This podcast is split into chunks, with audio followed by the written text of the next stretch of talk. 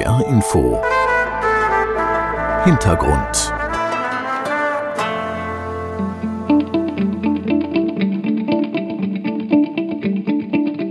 Der Mann sieht nicht aus wie ein Stahlbaron. Kein Kinnbart, kein stechender Blick. Der Auftritt ähnelt eher Apple-Gründer Steve Jobs. Schwarzer Rollkragenpullover, freundliches Lächeln, wache Augen hinter einer hellbraunen Brillenfassung. Arndt Köfler, lassen Sie das Doktor weg. Arndt Köfler ist technischer Vorstand bei ThyssenKrupp Steel. So heißt die Stahlsparte des ThyssenKrupp-Konzerns heute. Er soll dafür sorgen, dass weiter Stahl produziert wird in Duisburg. Und zwar klimafreundlich. Denn Stahlproduktion stößt bisher massenweise CO2 aus. CO2, für das der europäische Emissionshandel einen immer höheren Preis vorsieht. Am Ende einen zu hohen. Weil das ETS-System uns in den nächsten Jahren mit immer höheren Kosten belasten wird, ist mit grauem Stahl tatsächlich um den Dekadenwechsel herum keine schwarzen Zahlen mehr zu schreiben. Rund 300 Kilometer entfernt im hessischen Lauterbach hat Detlef Kase sein Büro. Helle Hose, weißes Hemd, schlanke Figur, Typ Langstreckenläufer. Erster Eindruck, der Mann lacht gerne. Detlef Kase ist Managing Director des Folienherstellers Duoplast. Fragt man ihn danach, warum Duoplast in Klimaschutz investiert, kommt die Antwort ebenso schnell wie klar. Jedes Unternehmen, was das nicht macht, wird irgendwann keine Existenzberechtigung an diesem Markt mehr haben. Der Stahlriese ThyssenKrupp Steel in Duisburg. Das mittelständische Unternehmen Duoplast im hessischen Lauterbach. Beide stehen vor der gleichen Herausforderung. Sie müssen klimafreundlicher werden und trotzdem profitabel bleiben. Beide investieren in eine grünere Zukunft. Beide kostet Klimaschutz richtig Geld. Beide sagen aber auch, die grünen Investitionen werden sich lohnen. Die Frage ist, wie soll das gehen? Ich bin Jens Borchers. Und ich bin Oliver Günther.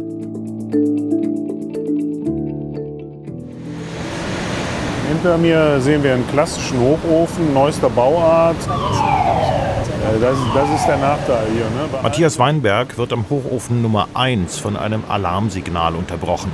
Ein enormes Gefäß mit orangefarben glühendem Metall setzt sich automatisch in Bewegung. Die Arbeiter in den silberfarbenen Schutzmänteln, die werden mit dem Alarm gewarnt, damit nichts schief geht. Weinberg, Chef des Kompetenzzentrums Metallurgie bei ThyssenKrupp Steel, bleibt vollkommen cool. Er kennt hier jeden Prozessschritt. In der Fabrik sieht es aus wie Mitte 19. Jahrhundert, aber tatsächlich ist Stahlkochen computergesteuerte Präzisionsarbeit. Dabei wird massenhaft Koks und Kohle verbrannt. Und das ist Gift fürs Klima. Also muss eine Alternative her. Denn 16,5 Millionen Tonnen CO2-Emissionen pro Jahr im Werk Duisburg, das geht gar nicht mehr. Wer derart verschmutzt, muss beim Europäischen System für Emissionshandel, beim ETS, Zertifikate kaufen. ThyssenKrupp Steel zahlt schon jetzt pro Jahr etwa 100 Millionen Euro für diese Zertifikate. Tendenz schnell steigend. Das rechnet sich nicht mehr, sagt Arndt Köfler, technischer Vorstand bei ThyssenKrupp Steel. Deshalb zeigt uns Metallurgiechef Matthias Weinberg die Baustelle eines neuen Hochofens. Der soll in etwa ab 2030 zu 100 Prozent mit grünem Wasserstoff betrieben werden. Weinberg zeigt am Modell auf den künftigen Hochofen. Dieser Turm hier, der wird ca. 150 Meter hoch werden und der wird von unten mit einem heißen Wasserstoffgas wird der angeströmt. Statt Koks und Kohle hilft dann eben der Wasserstoff, das Eisenerz zu schmelzen und den unerwünschten Sauerstoff daraus zu holen. Der entscheidende Effekt von dem Wasserstoff ist, wenn Sie den benutzen, um eine Reaktion mit Erz abzuwickeln, dann kriegen Sie reinen Wasserdampf raus. Die CO2-Bilanz sieht dann natürlich hervorragend aus. Dann kommen Sie mit Ihrer CO2-Bilanz wirklich auf niedrigste Werte. Aber der Umbau kostet. Sechs Hochöfen sind es bisher. Sie müssen durch wasserstofffähige Anlagen ersetzt werden. Kosten geschätzte 10 Milliarden Euro. Wir, die Steuerzahler, schießen Geld dazu. Jetzt erst einmal 2 Milliarden Euro für den Bau des ersten Hochofens. Warum?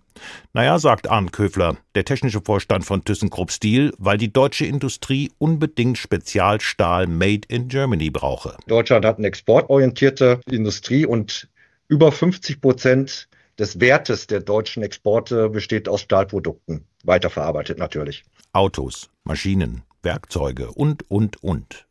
Bis die gesamte Produktion bei ThyssenKrupp Steel auf Wasserstoff umgestellt sein wird, vergehen noch 10, 15 Jahre. Aber der erste wasserstoffbasierte Hochofen, der soll spätestens 2028 in Betrieb gehen. Mit Wasserstoff. Sehr viel Wasserstoff und der muss importiert werden. Wahrscheinlich aus afrikanischen Staaten oder von Produzenten am arabischen Golf. Eine offene Frage ist allerdings, wie dieser importierte grüne Wasserstoff dann zu ThyssenKrupp Steel nach Duisburg kommt. Pläne für eine Pipeline, die gibt es zwar. Aber wer die Röhre bezahlt, das ist ungeklärt. ThyssenKrupp Steel sagt, wir können das nicht. Und angesichts Klammer öffentlicher Kassen schrumpfen die Chancen auf Milliardensubventionen. Es kann also sein, dass der neue Hochofen 2028 erst einmal mit Erdgas betrieben werden muss. Technisch ist das machbar. Es würde dann auch weniger CO2 emittiert als im aktuellen Betrieb auf Kohlebasis. Nur grüner Stahl wäre das dann eben noch nicht. Und die Kosten für die CO2-Zertifikate beim ETS, die steigen ja immer noch rasant. Rund drei Autostunden entfernt von Duisburg steht Mike Kieschnick neben zwei containerartigen Kästen, die durch chromblitzende Rohre miteinander verbunden sind. Die vordere Front der Kästen bilden großflächige Metalllamellen, die das Ganze aussehen lassen wie einen XXL-Autokühler. Mike Kieschnick ist der Betriebsleiter des Duoplastwerks im thüringischen Sünna, rund 60 Kilometer entfernt vom Firmensitz in Lauterbach. In Sünna produziert Duoplast Folien für die Lebensmittelindustrie, die Landwirtschaft, aber auch zur Sicherung von Transporten. Die Folienproduktion ist ein energieintensiver Prozess, bei dem einiges an CO2 in die Atmosphäre geblasen wird. Womit wir wieder bei Betriebsleiter Mike Kischnick und dem XXL Autokühler sind. Autokühler, der Vergleich trifft es tatsächlich, denn bei dem Konstrukt handelt es sich um eine Kühlanlage, die dabei hilft, den CO2-Ausstoß zu senken und das Unternehmen Duoplast klimafreundlicher zu machen. Die Anlage wurde optimiert auf die Produktionsanlagen, die wir drin haben, auf die Kältebedarfe, die dort entstehen. Wir sparen dadurch ca. 10 Prozent des gesamten Energieaufkommens ein und auch ca. 500 Tonnen CO2. 500 Tonnen CO2. Bezogen auf die Bruttoemissionen von Duoplast entspricht das einem Anteil von rund einem Prozent. Klingt nicht viel. Insgesamt aber hat das Unternehmen in den vergangenen vier Jahren mit einer ganzen Palette von Maßnahmen mehr als ein Viertel seiner Treibhausgasemissionen eingespart. Ganz zentral dabei die Umstellung bei der Energieversorgung von fossilen auf erneuerbare Energien. Übrigens auch aus wirtschaftlichen Gründen, denn die CO2-Bepreisung hat auch für Duoplast zur Folge, dass zum Beispiel Gas immer teurer werden wird. Deshalb hat Duoplast unter anderem in eine eigene Photovoltaikanlage investiert. Detlef Kase ist Vorstand und Managing Director bei Duoplast. Als wir im Rahmen unserer Recherche bei Duoplast angefragt haben, ob das Unternehmen bereit sei, uns einen Einblick zu geben in Klimakosten und Investitionen, hat Detlef Kase schnell Ja gesagt. Bei Duoplast ist man selbstbewusst, was Klimaschutz angeht, aber der schlachsige Firmenvorstand weiß auch, ohne Investitionen in Klimaschutz würde das Unternehmen nicht mehr lange überleben. Ja, sicherlich die nächsten zwei, drei, vier Jahre, aber langfristig ist das eine unabdingbare Strategie, jedes Unternehmen klimaneutral auszurichten. Eine Strategie, die allerdings auch erstmal Geld kostet. Klar, wir haben zweieinhalb Millionen Euro Investitionskosten in Energieprojekte die letzten drei Jahre getätigt. Wir haben auch Stellen geschaffen.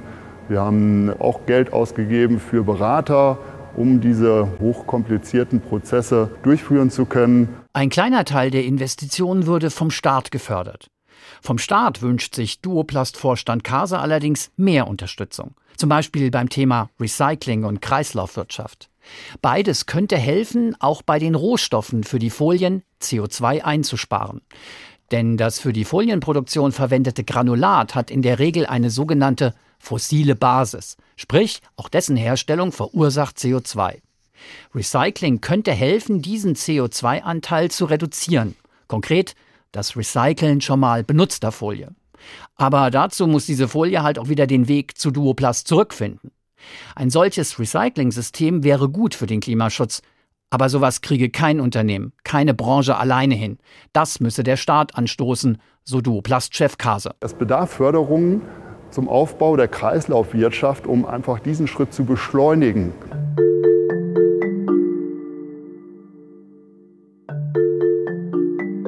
Also Olli, wir haben uns ja ganz bewusst zwei sehr unterschiedliche Unternehmen rausgesucht. ThyssenKrupp Steel ist ein Gigant, Duoplast ein Mittelständler und dennoch gibt es ja Gemeinsamkeiten.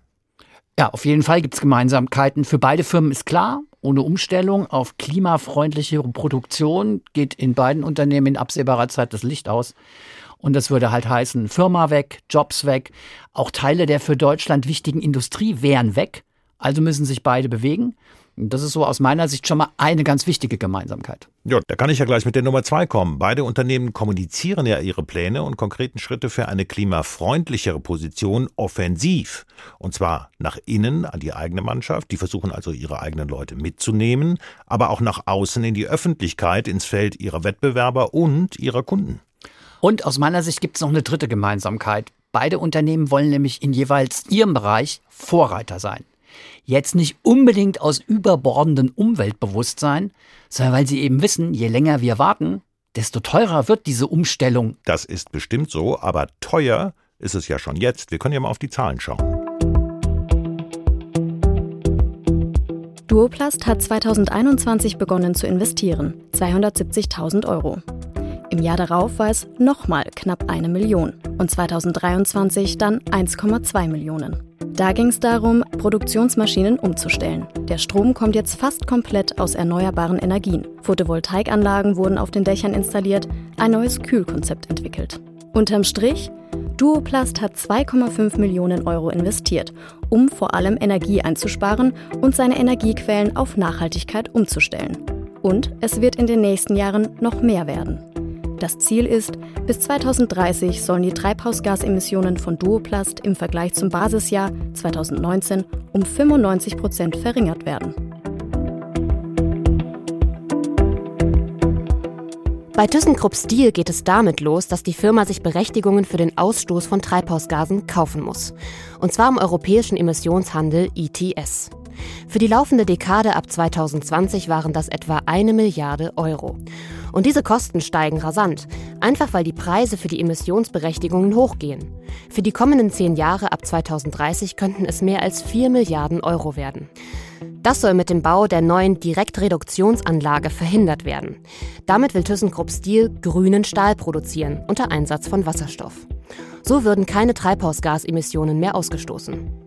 Aber diese Technik ist teuer. Allein für die erste Anlage müssen 3 Milliarden Euro investiert werden. Und am Ende wird die gesamte Umrüstung etwa 10 Milliarden Euro kosten. Das Ziel? Bis 2030 sollen 30 Prozent der Treibhausgasemissionen bei ThyssenKrupp Steel wegfallen.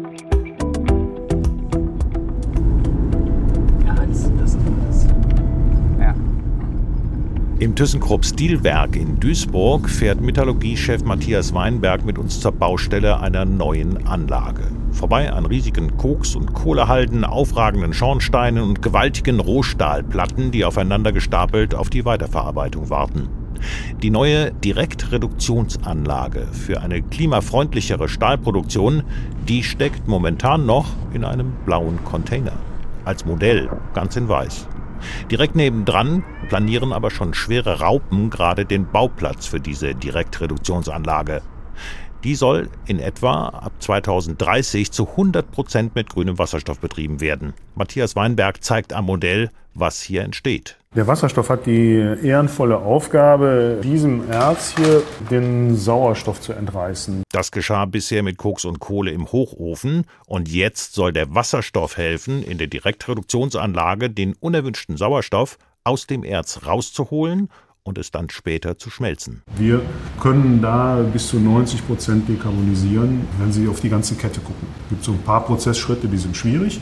Da muss man noch ein bisschen Entwicklungsarbeit machen, aber der Hebel ist enorm, weil wir gerade hier an einem Standort immense Mengen natürlich von Kohlenstoff einsetzen und die können wir direkt en gros mit Wasserstoff verdrängen. Und nur dann, nur dann hat die Stahlproduktion in Duisburg überhaupt noch eine Chance zu überleben. Mit grün produziertem Stahl. Mit diesem Stahl will ThyssenKrupp Steel die gigantischen Investitionen von insgesamt 10 Milliarden Euro wieder reinholen. Warum? Weil die Kunden grünen Stahl brauchen, sagt Vorstandsmitglied Arndt Köfler. Sein Argument, nicht nur ThyssenKrupp Steel, auch seine Kunden müssten ihre CO2-Bilanzen drastisch senken. Und dazu zähle eben auch alles, was an Rohmaterial in ihren Produkten verarbeitet werde. Unsere großen Automobilkunden haben alle Ziele für die 30er Jahre verkündet und die bekommen sie natürlich nur in den Griff, wenn sie auch auf Vorprodukte zurückgreifen können, die dann CO2 gemindert oder grün sind. Auch diese Großkunden stehen unter Zeitdruck. Und Arndt Köfler baut darauf, dass ThyssenKrupp Steel mit seiner Strategie hin zu einer klimafreundlicheren Stahlproduktion auf den Märkten die Nase vorn haben wird, weil sie sich einen Technologievorsprung erarbeitet hätten. ThyssenKrupp Steel stellt bisher Stahl in über 2000 unterschiedlichen Zusammensetzungen her. Unterschiedliche Güten heißt das im Stahljargon. Alle diese Güten sind präziser auf ganz spezifische Kundenwünsche abgestimmt. Und mit der neuen Direktreduktionsanlage habe die Firma einen Weg gefunden, diese Produktvielfalt auch nach der Umstellung auf Wasserstoff sofort weiterzuführen. Wir haben eine Technologie entwickelt, äh, die es ermöglicht, indem man tatsächlich den Hochofen an sich ersetzt, eben diese ganze Gütenpalette, wir erzeugen 2000 unterschiedliche Güten, eben sofort auch weiter produzieren zu können, weil der eigentliche Stahlerzeugungsprozess der gleiche bleibt. Und das ist das Thema, wo dann dieser Vorsprung aus den Güten heraus, den wir eben haben, eben auch erhalten bleibt. Das, meint Arndt Köfler, ist die Chance für ThyssenKrupp Steel. Nicht nur, dass die Firma während der laufenden Umstellung auf Wasserstoff und grünen Stahl weiter das gewohnte Sortiment liefert, sondern sie könne auch nach dem Umstieg sofort wieder die gewohnten Qualitäten anbieten. Wir haben mit unseren Kunden in den letzten drei Jahren sehr intensive Gespräche geführt und haben auch Verabredungen getroffen, aus denen klar hervorgeht, dass dieser Wunsch, grüne Produkte zu beziehen, da ist. Und nach unseren Einschätzungen nach wird das Angebot eher geringer sein, als die Nachfrage ist. Das bedeutet, wenn das Angebot geringer ist als die Nachfrage, dann lassen sich am Markt auch höhere Preise durchsetzen. Voraussetzung ist natürlich, dass die schrittweise Umstellung technisch so funktioniert wie geplant. Wie sicher ist sich Metallurgiechef Matthias Weinberg denn, dass das alles klappt? Sicher ist man erst, wenn man es ausprobiert hat, im großen Maßstab. Man kann versuchen, alle Risiken so klein wie möglich zu halten. Und das ist das, was wir den ganzen Tag hier machen. Das heißt also, wir versuchen über Versuche, über Rechnungen, über Kooperationen mit Universitäten, mit anderen Instituten, versuchen wir alles, was noch nicht abgesichert ist, abzusichern. Im Duoplastwerk in Sünna greifen Vorstand Detlef Kase und Betriebsleiter Mike Kieschnick mit beiden Händen voll zu. Kase und Kieschnick stehen vor einem Behälter mit Foliengranulat. Kleine beige-graue Kügelchen, die die beiden langsam durch die Finger rieseln lassen. Das Granulat ist der Rohstoff der Folien, die bei Duoplast hergestellt werden. Einfach gesagt, das Granulat wird erhitzt, verflüssigt und schließlich in Folie verwandelt. Je nach Bedarf in unterschiedlicher Stärke und Belastbarkeit. Das Problem, nicht nur bei der Verarbeitung des Granulats zu Folie wird CO2 ausgestoßen, nein, auch bei der Herstellung des Granulats selbst. Und auch dieser CO2-Anteil fließt in das Endprodukt Folie mit ein. Das Problem, nicht nur bei der Verarbeitung des Granulats zu Folie wird CO2 ausgestoßen, nein, auch bei der Herstellung des Granulats selbst. Und auch dieser CO2-Anteil fließt in das Endprodukt Folie mit ein. Um seine Folie grüner, also klimafreundlicher zu machen, setzt man bei Duoplast auf Recycling. Genauer gesagt auf recyceltes Granulat, also Granulat, das aus gebrauchten Folien wieder zurückgewonnen wird. Für den Laien sieht die grünere Folie, naja, einen Tick grauer aus. Für den Klimaschutz ist der Unterschied da schon wesentlicher. Wir haben hier zwei Folien. Einmal unsere Standardfolie und einmal unsere PCR-Folie. Diese hat 30 Prozent Folie, die zurückkommt von unserem Kunden. Und wir sparen hiermit 20 Prozent CO2 ein. PCR, das Kürzel steht übrigens für Post-Consumer Recycled, also sowas wie nach dem Gebrauch recycelt. Die PCR und damit CO2-ärmere Folie ist teurer für den Kunden. 5 bis 10 Prozent, so die Auskunft von Duoplast. Aber als wir Duoplast-Vorstand Detlef Kase fragen, ob der Preis nicht ein Wettbewerbsnachteil sei, gibt der eine überraschende Antwort. Im Gegenteil, die Folie habe einen entscheidenden Wettbewerbsvorteil. Ja, der Wettbewerbsvorteil ist natürlich da. Je klarer und je genauer und je dezidierter wir unsere Klimazahlen und unsere Treibhausgasbilanz ausweisen können, desto mehr haben wir Zugang insbesondere zu den Großkonzernen, die da sehr, sehr viel Wert drauf legen. Duoplast setzt also auf Klimaschutz. Das heißt, die Produkte werden teurer. Und trotzdem soll das gut fürs Geschäft sein? Der Hauptgrund ist ein politischer. Denn die Politik hat entschieden, Deutschland soll bis 2045 klimaneutral sein. Das bedeutet, nicht nur Duoplast muss seinen CO2-Ausstoß reduzieren, alle Firmen sind dazu verpflichtet. Und das heißt auch alle Duoplast-Kunden, ob Lebensmittelkonzern oder Spedition. Alle müssen darauf achten, dass die Produkte, die sie selbst einkaufen, möglichst klimafreundlich produziert wurden.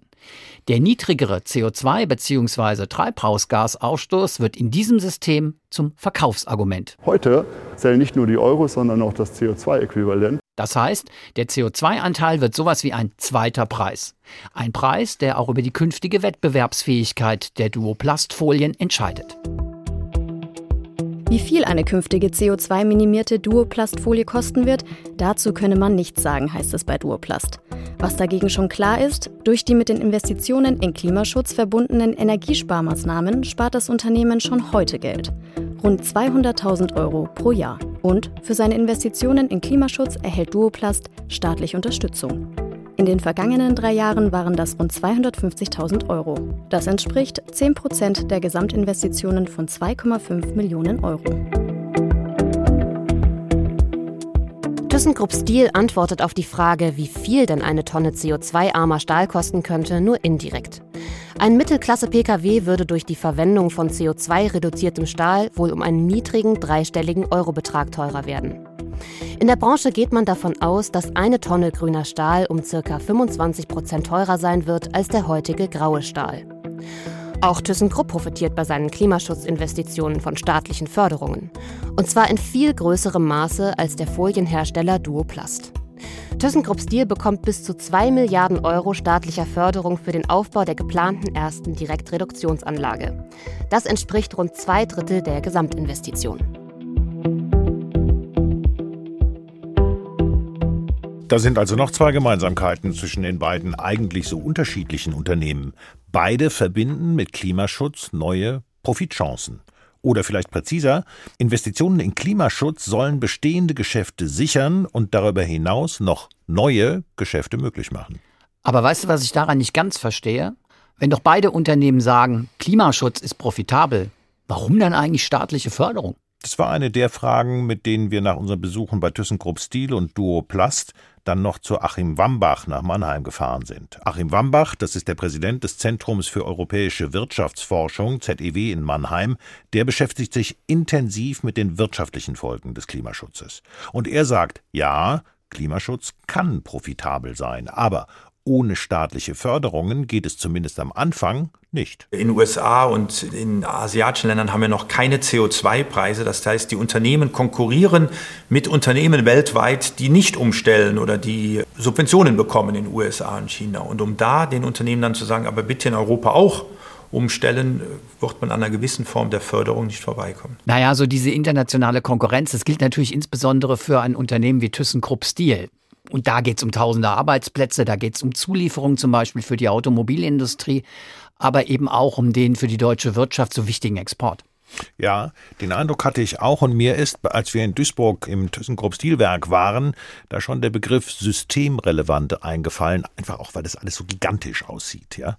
Übrigens auch in Sachen Klimaschutz systemrelevant, denn kein anderes Unternehmen in Deutschland stößt so viel CO2 aus wie ThyssenKrupp Stil. Aber das mit dem System relevant, das kann ich total nachvollziehen. Das ist halt wirklich eine Stahlstadt da in Duisburg mit eigenem Straßensystem und eigenem Gleisnetz. 27.000 Beschäftigte, das sind wirklich gigantische Anlagen, jede Menge Tradition, die man da auch wirklich spürt. Und so einen Riesentanker in Richtung Klimaschutz umzulenken, das ist sicher ein Kraftakt. Aber wenn der mal umsteuert, dann habe ich so das Gefühl, dann steuert die halbe Republik mit um. Ja, das stimmt bei so einem Riesenladen, aber es kommt natürlich auch auf diese kleinen Unternehmen an wie Duoplast. Das ist ein kleiner Laden, das sind findige Leute, die wir da getroffen haben. Die suchen selbst, die tüfteln bis ins kleinste Detail hinein, um in Sachen Effizienz und Klimaschutz noch was rauszuholen. Und die setzen das dann aber auch ganz fix um. Bei ThyssenKrupp Stil dauert sowas halt über Jahre. Ja, aber so unterschiedlich die beiden Unternehmen sind, gemeinsam stehen sie vor einer Herausforderung, für die unser Experte Achim Wambach dann einen wirklich eindrücklichen Vergleich genutzt hat. Er sagt nämlich, die durch den Klimaschutz ausgelösten Veränderungen seien ähnlich einschneidend wie die zu Beginn der Digitalisierung. Auch da habe es Unternehmen gegeben, die Vorreiter waren. So ähnlich erwarte ich das auch bei den grünen Produkten. Im Moment gibt es Vorreiter, die, die halt neue Produkte am Markt anbieten, auch das als neue Gewinnchance sehen. In zehn Jahren werden die, die es noch nicht gemacht haben, nachrücken müssen, weil wir werden dann nicht mehr mit fossilen Energien arbeiten können. Dann kann man nur noch mit erneuerbaren Energien arbeiten.